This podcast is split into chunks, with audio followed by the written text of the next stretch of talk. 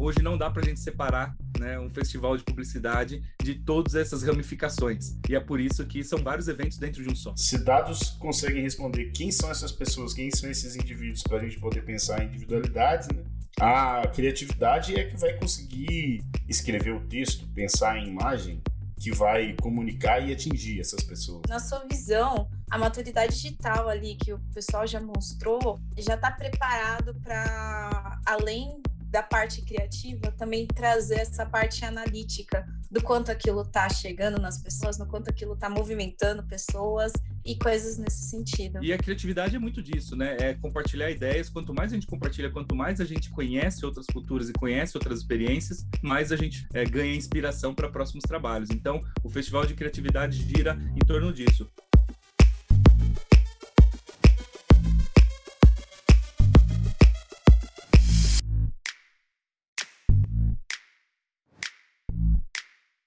Olá, sejam muito bem-vindos a mais um episódio do podcast DP6, o podcast onde a gente fala sobre tudo que é importante no universo do marketing digital e um pouquinho a mais. Eu sou o Jaime. Eu sou a Bianca. E hoje o nosso podcast ele tá com um clima assim mais francês, assim. Eu vou até pedir o Fred para na edição colocar uma trilha bem francesa assim, um acordeãozinho francês. Um, dois, três, quatro.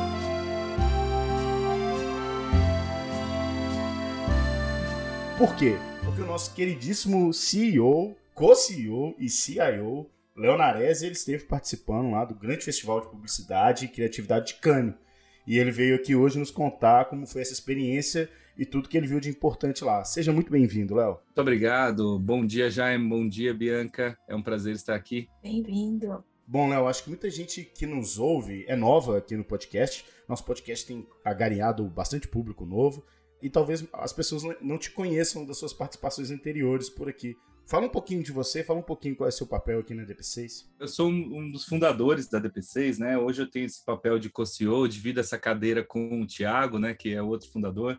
E a gente né, chegou nesse modelo aí de gestão depois de entender que a gente né, tem alguns, alguns lados diferentes aí da, é, das nossas habilidades para trabalhar e focos diferentes no que a gente tem feito né, nos últimos 15 anos aí de DP6. Então, é, hoje, meu papel junto com o Tiago né, é olhar para a gestão da DP6 como um todo, ele um pouco mais perto do lado da gestão do negócio e na gestão financeira, e eu um pouco mais perto das soluções, dos produtos, da, das ofertas, do que vai para o mercado e do que a gente entrega para os nossos clientes, né? Então é por isso que a gente tem esse, esses dois co-CEOs aí dividindo a cadeira, né? Um pouquinho apertada, mas isso aí a gente consegue. E, é, né, como o Thiago também acumula aí essa gestão financeira, né? Ele acaba tendo essa, essa responsabilidade de CFO também, né? Chief Financial Officer, e eu do lado de inovação para puxar é, estimular um pouco, né, e, e colocar um pouco de, de, processos aí de inovação ou de é, dessa pitadinha extra aí de participação dos nossos produtos, soluções entregues para os clientes, com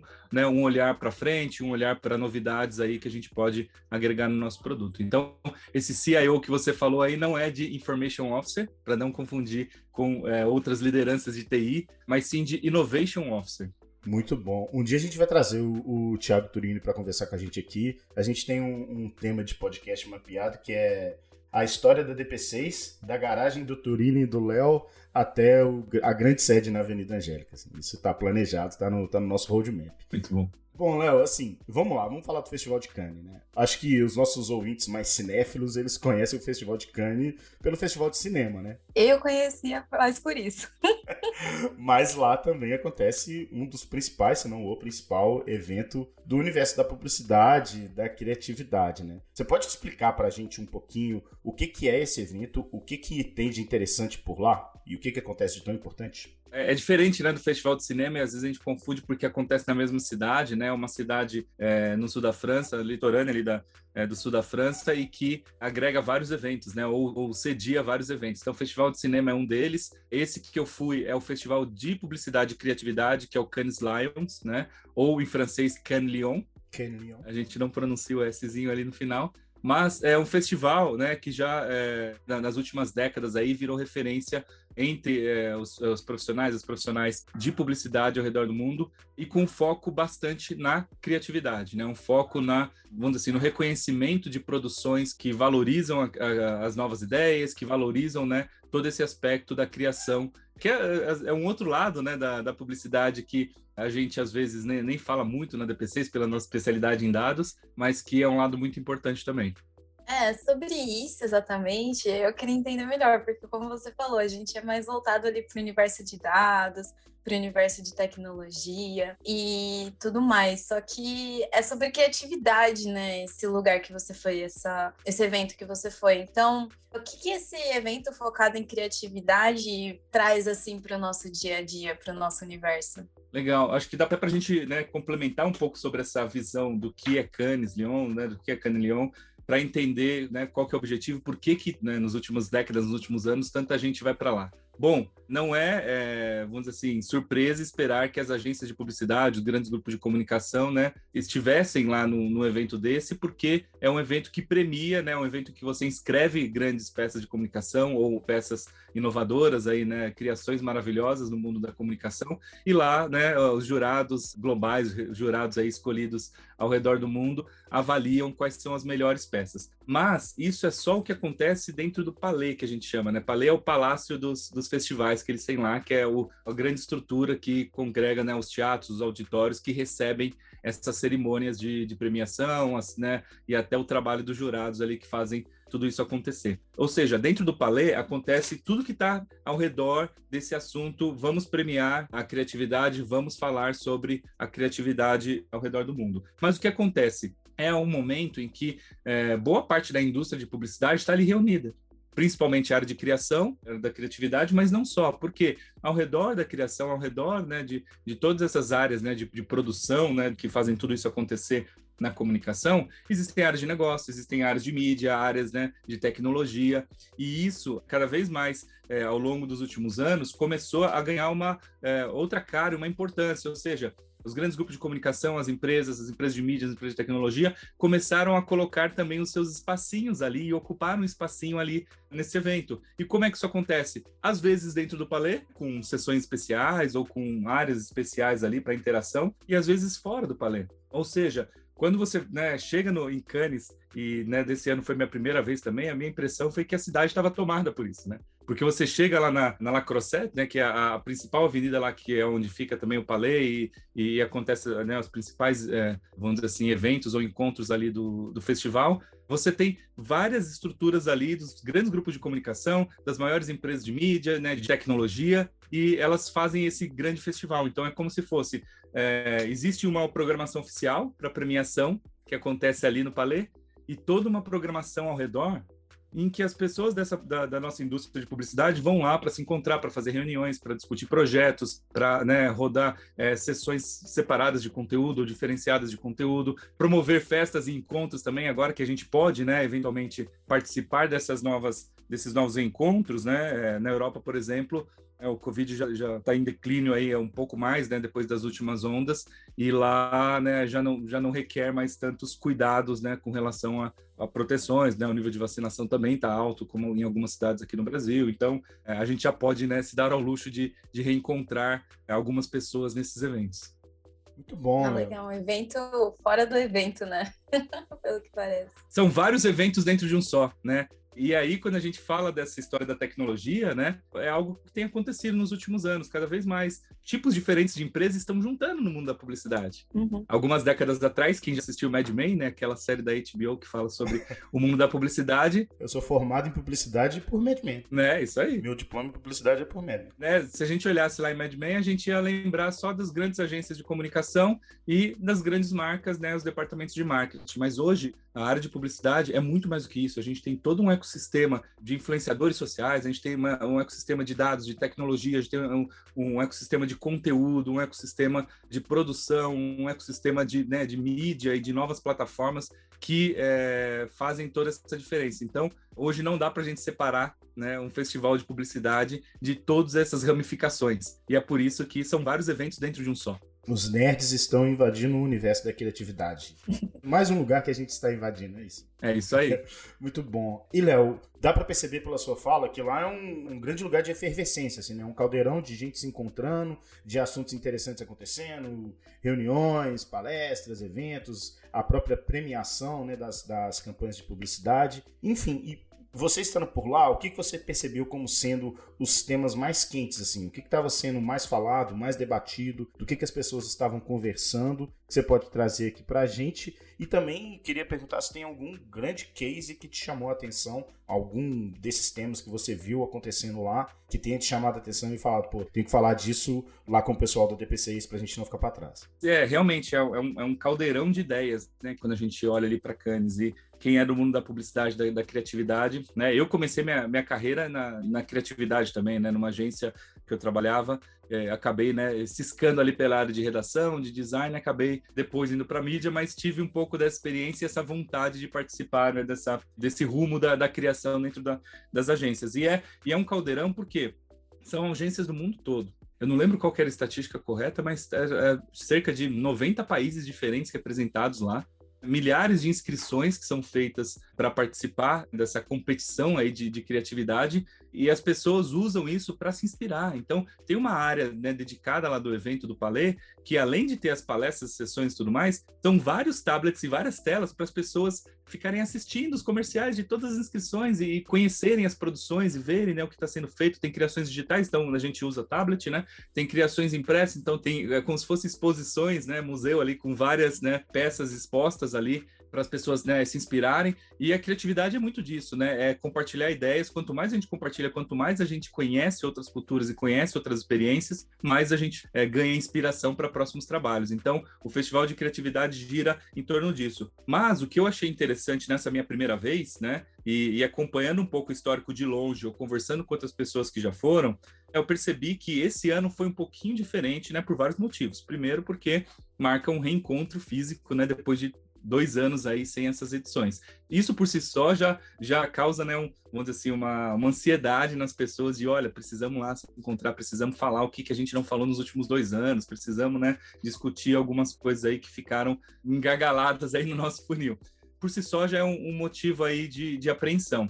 Mas também, esse ano é um ano muito diferente para o mundo como um todo, né? Como sociedade. Sim. E alguns temas importantes foram abordados lá falando com né, pessoas que já tinham ido, né, eu percebi que esses temas eventualmente eram abordados nas edições anteriores, mas talvez não com tanta presença, não com tanta dedicação né, a esses temas. É, um deles, por exemplo, é o da sustentabilidade. Durante Cannes, né, Greenpeace fez um protesto lá porque né, existia uma, existe uma percepção de que, é, né, a despeito de toda a criatividade que algumas empresas patrocinam, algumas empresas né, favorecem ali no, no, festival, algumas dessas marcas e empresas que estão ali né, representadas são grandes poluidoras ou são grandes né, contribuintes aí da, da pegada de carbono no, no planeta, né?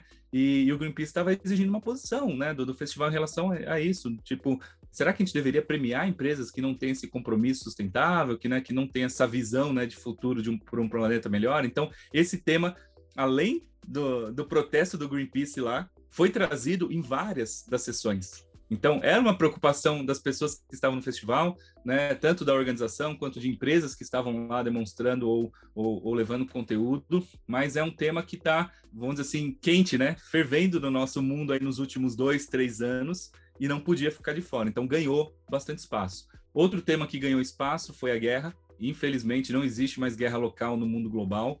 Né? Então, uma guerra que teoricamente era né, de um país só, de dois países, né? São dois países que estão em guerra, ali na, na, na Europa, né, e, enfim, Rússia, mas é, isso impacta globalmente várias cadeias de, de, produção, de suprimento e afins, não só no aspecto comercial, mas a vida das pessoas. E lá em Cannes, né, a gente conseguiu, teve a oportunidade de ver algumas sessões de pessoas é, vindas dessas regiões de guerra, da Ucrânia, né, principalmente criativos da Ucrânia, pessoas ali, Uau. e compartilhar experiências. São histórias terríveis, né? São histórias é, que a gente precisa expor, que a gente precisa conversar e a gente não pode deixar o mundo sem saber do que está acontecendo. E o papel do, de Cannes ou do, dos criativos em relação a uma situação dessa, às vezes a gente fica sem saber o que fazer na cidade, né? Eu sou um profissional de dados, o que eu deveria fazer para né, reduzir o impacto dessa guerra ou para colaborar com o fim dessa guerra? E o, os publicitários com os criativos a mesma coisa. E lá, algumas das sessões levavam um pouco dessas alternativas para a gente fazer, do tipo, é, vamos né, produzir conteúdo, vamos produzir documentário, vamos produzir visões e, e colocar nossa força de comunicação para falar né, das atrocidades da guerra e para levantar fundos e para né, apoiar comunidades que estão né, sofrendo com bombardeios ou com necessidades aí de realojamento aí né, em outros lugares e, e de fuga mesmo do, do, seu país. Então, esse tema apareceu em todos os dias do festival. Tinha alguma sessão, tinha né, algo, eram sessões muito é, emocionantes, eram é, histórias de arrepiar e que realmente né, tomou é, um bom tempo ali do festival de, né, de uma forma positiva para que a gente pudesse acordar mais gente do mercado, do mundo, para agir em relação a isso. E é, outro tema, não menos importante, mas na sequência aqui do que eu estou falando, é diversidade. Diversidade é algo que nos últimos anos ganhou uma proporção a ponto de a gente não poder mais sequer pensar um evento sem considerar representatividade, sem considerar diversidade, sem considerar algo que trabalhe e haja diretamente em relação a esse tema. Né? Então, é, diversidade foi algo que até foi assim um, um motivo de, de polêmicas e conflitos na organização desse festival, porque eu não sei se vocês ficaram sabendo, mas quando anunciaram os jurados desse ano de Cannes, né? E aí os jurados são escolhidos no mundo inteiro Uhum. A gente sempre teve uma participação grande de jurados brasileiros. O Brasil sempre teve uma participação, uma representatividade criativa né, no festival e no, no, mundo da publicidade bem grande. Mas nesse ano, quando anunciaram né, os jurados e as juradas brasileiras, a gente percebeu ali né, que não tinha representatividade ou não tinha diversidade, que todo mundo estava né, correndo atrás. Como aquelas coisas que às vezes a gente olha né, na, nas mídias sociais ou nas notícias né, de algumas empresas ou de algumas organizações em que a gente tem né, uma, uma predominância ali, né? É. Foi uma, uma espécie de Oscar So White, assim, né? Exatamente. E aí, o que aconteceu? Algumas pessoas no Brasil agiram. Uhum. Tem uma associação no Brasil chamada Clube da Criação. É, o Clube de Criação de São Paulo, ele é uma associação para promover discussão sobre a área de criação, de criatividade, né, e tudo mais. E no ano passado, eles fizeram uma, uma, um processo de eleição, né, e foi o primeiro ano que eles tiveram a inscrição da, do que eles chamaram de chapa preta, né? que era uma, uma das, dos partidos, das chapas, né, que estavam concorrendo ali à, à gestão da associação, é, era toda formada por pessoas pretas e é, elas estavam galgando essa representatividade no mercado, colocando, olha, a gente precisa falar desse assunto, a gente precisa colocar isso como prioridade e vamos levar isso, né, é, de uma forma bem, bem ampla e direta. E aí, essa chapa que está fazendo a, essa maravilhosa gestão no Clube de Criação, escreveu uma carta, né, para a organização de Cannes, falando: olha, o que, que vocês estão querendo falar sobre diversidade, sobre representatividade, está na programação de vocês, mas olha né, a, a, o que vocês escolhem de jurados, olha o que vocês né, promovem na sociedade como um todo. E a organização de Cannes falou: legal, vamos então discutir sobre isso. E aí, o que, que fizeram? Colocaram, é, chamaram essas pessoas, revisaram né, a lista de, de jurados e juradas, desenharam uma representatividade maior, e além disso, é, colocar, adicionar algumas sessões no evento para falar disso. Então, é, né, essas pessoas, por exemplo, fizeram uma sessão que foi muito, mas muito contundente ali e que eles, né, elas, elas exigiram a presença da organização do evento lá na plateia dessa sessão, porque eles queriam falar tudo na lata, sem dó, e falar assim: olha, isso aqui é racismo, isso aqui é, afeta a nossa indústria, isso aqui é um problema, né? Vamos falar as palavras certas e parar de eufemismos e parar, né, de dar voltas aí no assunto. Então, esses três temas por si só já garante, vamos dizer assim, uma, uma edição diferente, uhum. porque a gente tem temas para discutir muito relevantes para a sociedade e que não dá para a gente, né, olhar só para premiação e para criatividade e comemorar, né, todas essas é, isso que geralmente acontece em Cannes Leon, sem olhar para o que a gente está passando na sociedade, né? Sim. Foram anos muito difíceis com a pandemia e a sociedade como um todo, mesmo sem pandemia, já sofre com essas desigualdades e com essas incongruências, né, que a gente historicamente levou. Então, esses foram três temas assim que para a maioria ficou claro, para a maioria ficou é, presente e acho muito importante que isso continue ganhando essa importância até, né, historicamente, a gente ter isso razoavelmente resolvido. Talvez não seja tão cedo, né? Uhum. Mas até que isso seja é, percebido como, olha, né, nós conseguimos atuar, né, em relação a esses três principais te temas e já estamos no bom caminho, até lá a gente vai ter que ter uma representatividade grande desses temas, né? Uhum. É, isso mostra que, mesmo que, de certa forma, a Forceps, o festival vem se alinhando com temas que estão sendo debatidos amplamente no mundo, né? Você falou sustentabilidade, guerra e representatividade, né? São os temas que dominam aí os noticiários e os twitters da vida já há algum tempo, né? Então é bom saber que isso está chegando também nas esferas e nas cabeças de quem pensa a publicidade, né? Porque a publicidade ela reflete valores, né? Ela não, apesar dela tentar vender coisas, ela também reflete valores, né? De quem está fazendo e de quem está comprando né? essas coisas. Então é importante, ainda é, é de certa forma reconfortante saber que esses temas estão sendo debatidos num ambiente tão importante igual o Festival de Cannes. É, tomara que nas próximas edições não seja forçado, né? Seja, seja incluso no, no, rascunho do evento já esteja ali é. presente isso, né? É. Isso aí. Não seja só assim, o júri tenha pessoas é, diversas, né? Uhum. Pessoas diversas estejam pensando no júri também. Exatamente. Exato.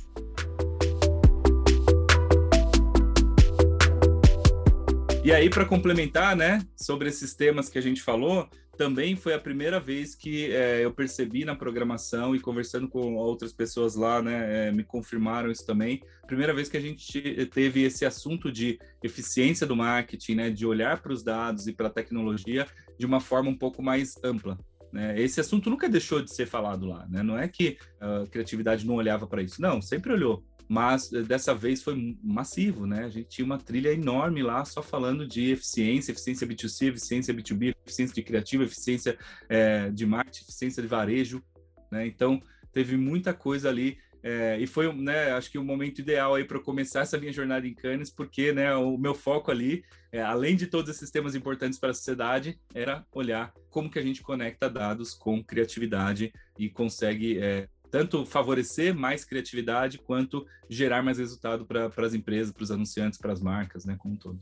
Você tocou num ponto, Léo, que era é uma, algo que eu gostaria de perguntar, né? Porque a gente é no mundo dos dados e você citou, né, um pouquinho de mídia impressa, um pouquinho de mídia digital que aparece lá também. E daí eu queria entender se, na sua visão, a maturidade digital ali que o pessoal já mostrou já está preparado para, além da parte criativa, também trazer essa parte analítica do quanto aquilo está chegando nas pessoas, no quanto aquilo está movimentando pessoas e coisas nesse sentido. Legal a gente né, falar disso de vários ângulos aí, de vários aspectos, mas né, indo direto ao ponto, o mercado de publicidade como um todo já há alguns anos olha para isso, né? Porque tem, tem a gente está distante do mundo do Mad Men, né? No mundo do Mad Men ali, a gente não Saudade, olhava, né, para a indústria de publicidade, não olhava para isso uhum. como um todo, era muito mais baseado nas relações interpessoais ali no eu acho, no eu gosto. Mas uhum. na, desde a época do Mad Men até hoje, muita coisa já mudou. A indústria de publicidade hoje não, não, é, não trabalha mais né, ao vento, né? Ou só favorecendo a criação em relação a resultados. A diferença está em como a gente enxerga resultados e o que a gente toma de decisões em relação a isso.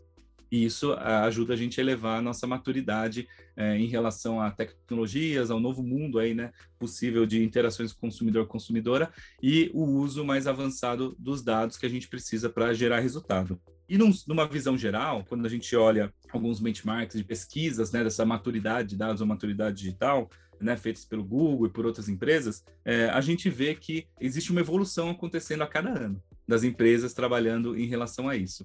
A indústria de publicidade hoje tem tecnologia e capacidade para executar cada uma das, das necessidades que a gente vai colocando aqui. Mas é lógico, isso precisa ganhar um tempo e corpo para isso acontecer em todos os níveis e em todas as esferas. Né? Porque eu lembro quando eu comecei a trabalhar nessa área de dados, né, e no mundo da publicidade, a minha função era reportar quantas pessoas passavam no site, né? A minha função era é, é, reportar quantas pessoas eventualmente iam no evento. O lado executivo das empresas nem olhava para isso. O importante era o evento acontecer, o importante era né, a, a marca estar exposta longo do tempo, né? Eu acompanhei muito esse mundo dos dados porque também acompanha aí um pouco da minha carreira. A gente foi vendo isso mudar. Primeiro, algumas pessoas que trabalhavam ali na, na criação, na produção, começaram a, a, a, prestar mais atenção nisso, olha, mas espera aí, qual foi a peça que eu fiz que gerou mais engajamento? Qual foi a peça que gerou mais atenção? Né? Depois isso foi passando para líderes, né? para coordenadores, para coordenadoras, para gestores, para gestoras, para começarem a olhar de uma forma mais dedicada para o assunto de eficiência. Por quê? Porque as empresas estavam colocando isso nas suas metas, seus OKRs, seus KPIs. Não dava para a gente fazer um planejamento de investimento em determinada ação de comunicação, em publicidade, sem olhar para isso. Né? E aos poucos isso já tem chegado nos níveis executivos. Então, hoje a gente tem já lideranças mais experientes, lideranças sêniores, que já olham, né, tanto do lado da, da ideia, da criação, da inovação em relação a como a gente vai interagir com consumidores, mas o impacto que isso gera né, na, na, nas pessoas ali no final. Dá para a gente dizer que a maioria das marcas, né, das grandes marcas, já olha para isso há algum tempo. Então, a gente já tem uma maturidade muito grande em relação a, adotar o tema com a relevância necessária. Só que isso precisa estar na cadeia como um todo. E isso talvez não, não seja ainda a realidade do que a gente vê. Porque uma coisa é a gente colocar lá um objetivo, uma, um KPI, um OKR, falar, a gente precisa atingir esse objetivo. Se a gente está falando de, de, marketing de performance, né, tudo programático e tudo integrado e focado ali nas vendas e tudo mais, é quase que automático a gente já criar né, os mecanismos que vão levar esse resultado. Quando a gente fala de conhecimento de marca, reconhecimento de marca, awareness, branding, afins, esse caminho não está bem desenhado ainda. A gente precisa reforçar essas alianças.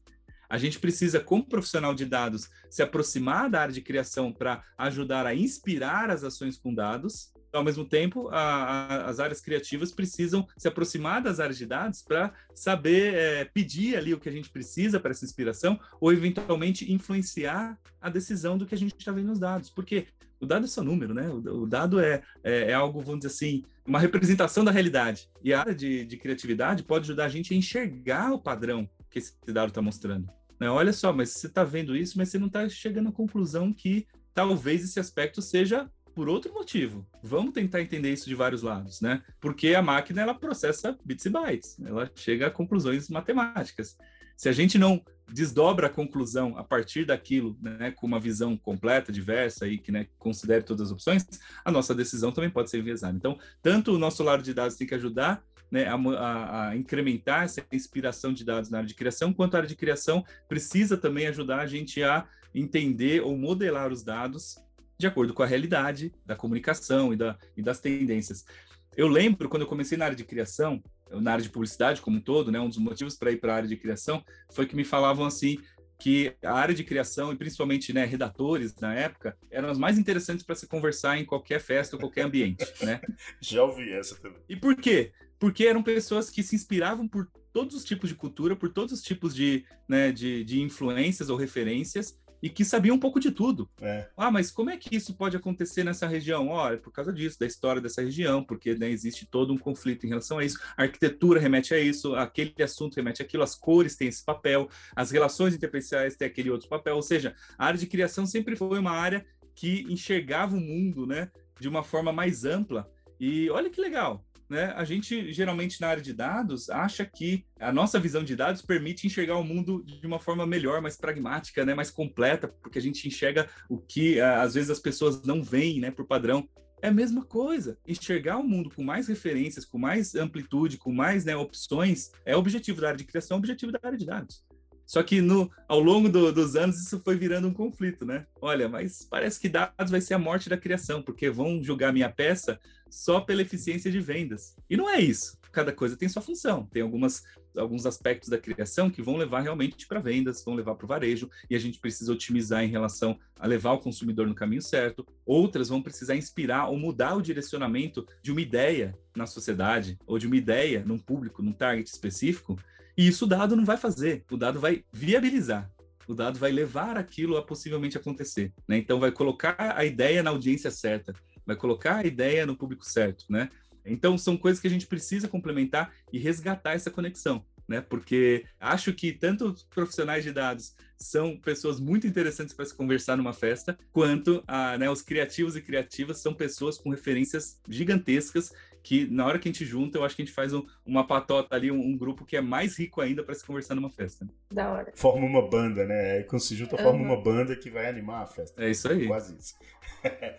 Muito bom.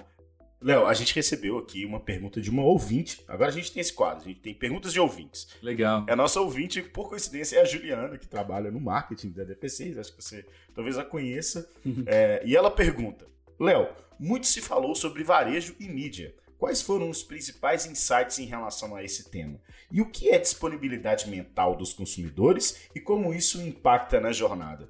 E aí, Léo? Muito bom. Esse ano foi um ano que, é, né, lá em Cannes também, marcou a presença de algumas empresas, né, é, pela primeira vez em Cannes que não estavam antes, né? Um exemplo é a Amazon. A Amazon é, criou toda uma estrutura lá o porto da Amazon, né, que ficava ali do lado da, da, da, da, estrutura oficial do Palais, então tinham vários iates e vários barcos ali estacionados e tinham estruturas para fazer eventos paralelos ali ao que acontecia em Cannes. E isso é só para demonstrar o poder né, de uma grande marca dessa, e outras marcas de, de, de, retail, de varejo também estavam lá, e outras de retail mídia também estavam lá. E por que que né, essa junção de varejo e mídia começou a ficar mais importante? Porque nós estamos vivendo uma mudança no comportamento das pessoas como consumidores e consumidoras. Já pararam para pensar que muitas vezes, quando você precisa de um produto, você precisa de algum serviço, você precisa de algo, às vezes você não começa a sua jornada de procura, de conhecimento, de, de consideração, você não começa num buscador, você não começa perguntando para as pessoas, você não começa assistindo um comercial. Você começa num grande varejo. Começa num grande varejo. Eu fiz essa pergunta ontem para uma turma da Escola Superior de E-Commerce, né, que é outro, outro lugar que eu também dou, dou algumas aulas ali de métricas, dados e experiência do, do cliente, do consumidor. E é, eu fiz essa pergunta bem aberta, assim, né, bem simples. Olha, mas onde você compraria um micro-ondas quando seu micro-ondas quer? Por onde você começa a sua procura? E as primeiras respostas foram eu vou no site do varejista X e procuro lá. Cada um tem seu preferido, né? No Brasil a gente tem algumas, alguns líderes, algumas marcas líderes, né? No, no, no exterior temos outros também, mas muitos responderam que, olha, não é que eu vou para o Google, eu vou no site do varejista e já começo a procurar lá. Né? E a gente está vendo essa mudança de comportamento acontecer no mundo inteiro. O varejo começar a ser o ponto de partida de algumas experiências digitais. Ou seja, se a, a consideração, se a, o relacionamento já começa no varejo, o varejo tem um potencial mais do que ser um ponto de venda. O varejo tem um potencial de ser um ponto de comunicação, de relacionamento, de mídia, de integração dessa jornada. E é por isso que essas empresas começam a participar mais da indústria de publicidade, porque se a gente está querendo angariar anunciantes para nossa plataforma de mídia, de retail mídia, de mídia no varejo, são essas marcas que entendem o papel do que o, que o seu retail, né, que o seu varejo propicia como oportunidade de mídia, né? São essas, essas marcas anunciantes que precisam saber.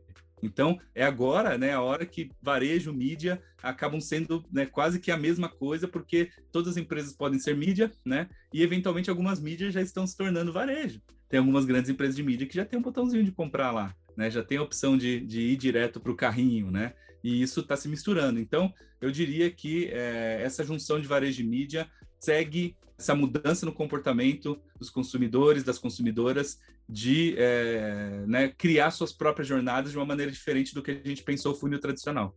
Já se fala até que, para algumas compras, o começo do funil não é mais awareness, não é mais branding. O brand às vezes acontece depois da compra. Você faz uma compra de impulso porque você estava na rede social e recebeu ali a oferta de um tênis maravilhoso, alguma coisa que você gostou, você nem sabe a marca mas você adorou aquilo, gostou do, do anúncio na rede social, viu a fotinho, comprou ali, chegou em casa, você fala, putz, gostei, começa a usar, e talvez você precise até do brand depois daquilo. Porque eu fiz uma pergunta para outras pessoas, tá, mas que tênis foi esse que você comprou na rede social? Nem lembro a marca, mas só sei que eu adoro. Né? Você fala, peraí, as pessoas não, antes não tinham que conhecer a marca para comprar, né?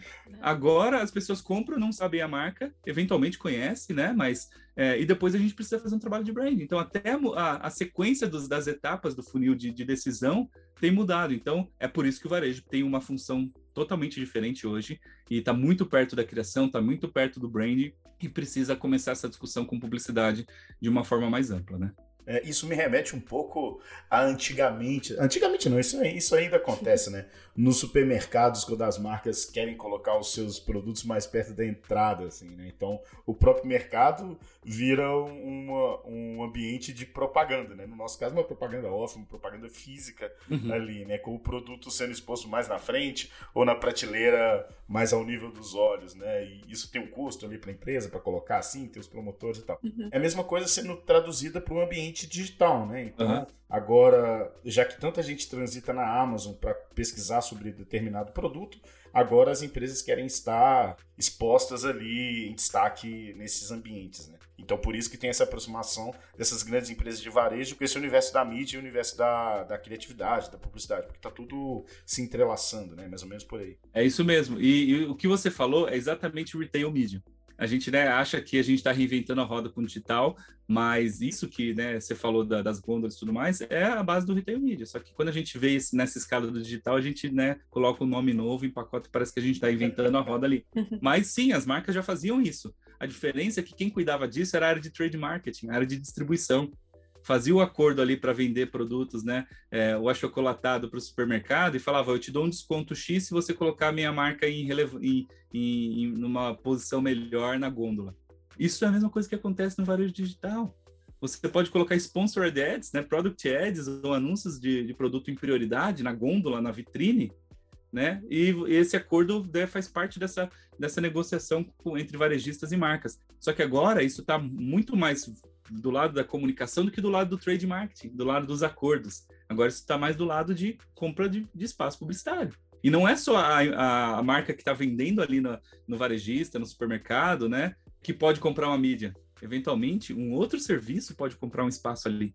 Né? Então você imagina, num, varejista, você entra na seção que está vendendo pipoca, né, ou alguma coisa assim, você pode colocar um anúncio ali de um serviço de streaming falando, ah, essa pipoca é para você maratonar, vem maratonar com essa pipoca com a gente, né? Uhum. Várias dessas conexões hoje agora acontecem em momentos diferentes da jornada e o varejo é um dos pontos importantes. Então, é... foi legal ver isso também, porque o mundo dos dados está muito perto, né? Quando uhum. a gente fala de varejo, de retail, né, de, e de mídia como um todo, o que favorece a integração e essas possibilidades de publicidade e comunicação, o que habilita né, isso acontecer, são os dados. Então, né, no final das contas, é, além da importância da, da, eficiência do marketing né, puro ali, da, da criação e da, e da, e da comunicação, a gente ainda tem esse aspecto que, como profissionais de dados, a gente precisa trabalhar muito mais próximo dessa integração entre mídia e varejo, porque sem a estrutura de dados isso não vai acontecer da melhor maneira, né? A gente precisa interligar algumas plataformas ali para isso acontecer.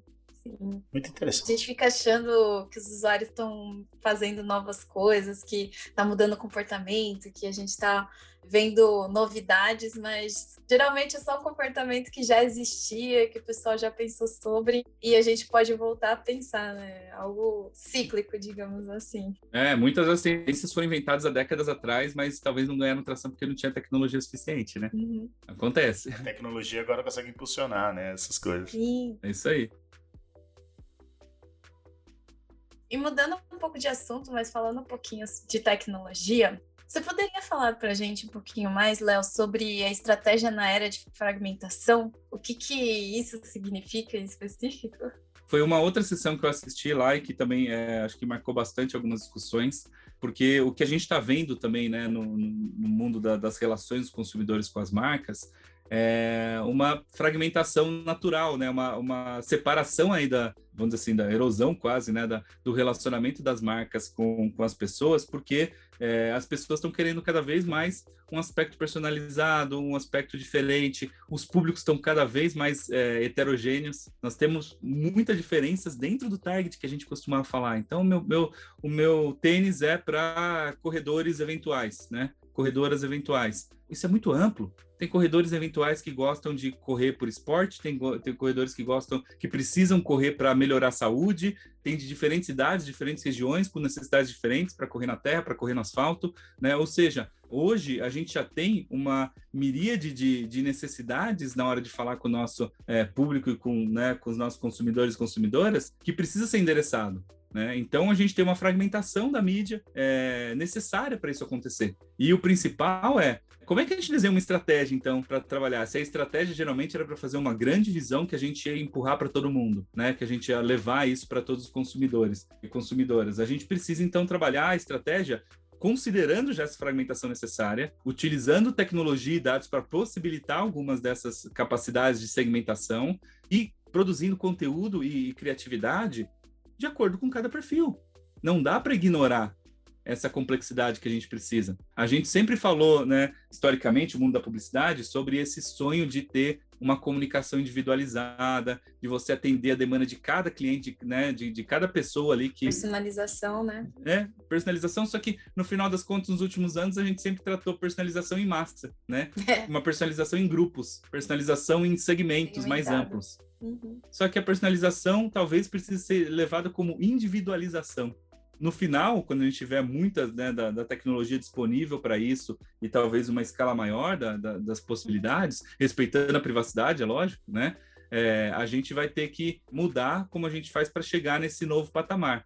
Mas é, nessa sessão é, ficou claro que é, a gente precisa evoluir a nossa capacidade de estratégia para isso. A estratégia não pode ser tão simplista para olhar para tudo isso de uma forma é, geral. A gente precisa, olha, para alguns públicos eu vou trabalhar com influência social, para alguns públicos eu vou trabalhar com outras opções de comunicação, e a gente precisa é, abraçar essa complexidade abraçar, colocar dados, colocar plataforma, colocar tecnologia e ir, né, fazendo a marca ou as ações ou as comunicações, as mensagens permeando, né, toda essa essa capilaridade que a gente tem de consumidores e consumidoras. É, isso, né, acho que foi muito interessante porque é justamente onde que a gente está, né? Dados não servem só para fazer um relatório, um dashboard.